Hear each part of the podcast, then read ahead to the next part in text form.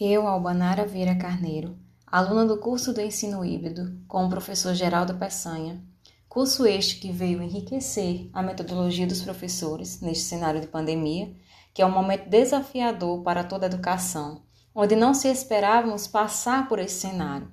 Eu, professora das disciplinas de português e inglês nas turmas da escola do Maria Vaz Vieira, no município de Riachos Cavalos, Paraíba.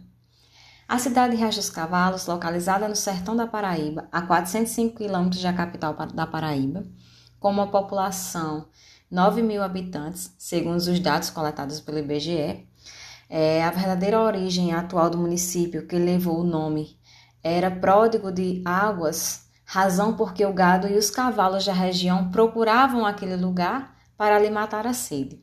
O fato contribuiu igualmente para batizar o local como Riacho dos Cavalos. Sua colonização, de Catolé do Rocha, pelos idos de 1774, assim como as áreas que deram origem à formação dos municípios de Jericó, Bom Sucesso e Brejo dos Santos. Quanto à fundação do povoado, entretanto as datas são outras, o terreno onde seria mais tarde implantada a cidade pertencia ao senhor Francisco Carneiro Vaz, conhecido na intimidade como Velho Carneiro ou Major Velho, que doou parte de sua terra para que servisse de patrimônio da igreja que seria futuramente ali construída. Sob a invocação de São Francisco, o santo de sua devoção, que seria óbvio o padroeiro da cidade. É, a construção da igreja foi iniciada pouco tempo depois e só foi concluída em 1934.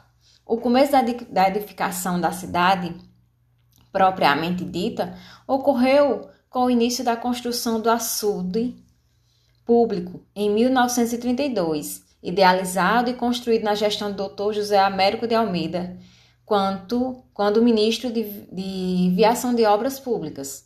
Atualmente, a cidade de Riacho dos Cavalos é destaque nas indústrias pelos crediaristas tenho orgulho de ser riachuense e de fazer parte da educação que vem destacando no IDEB.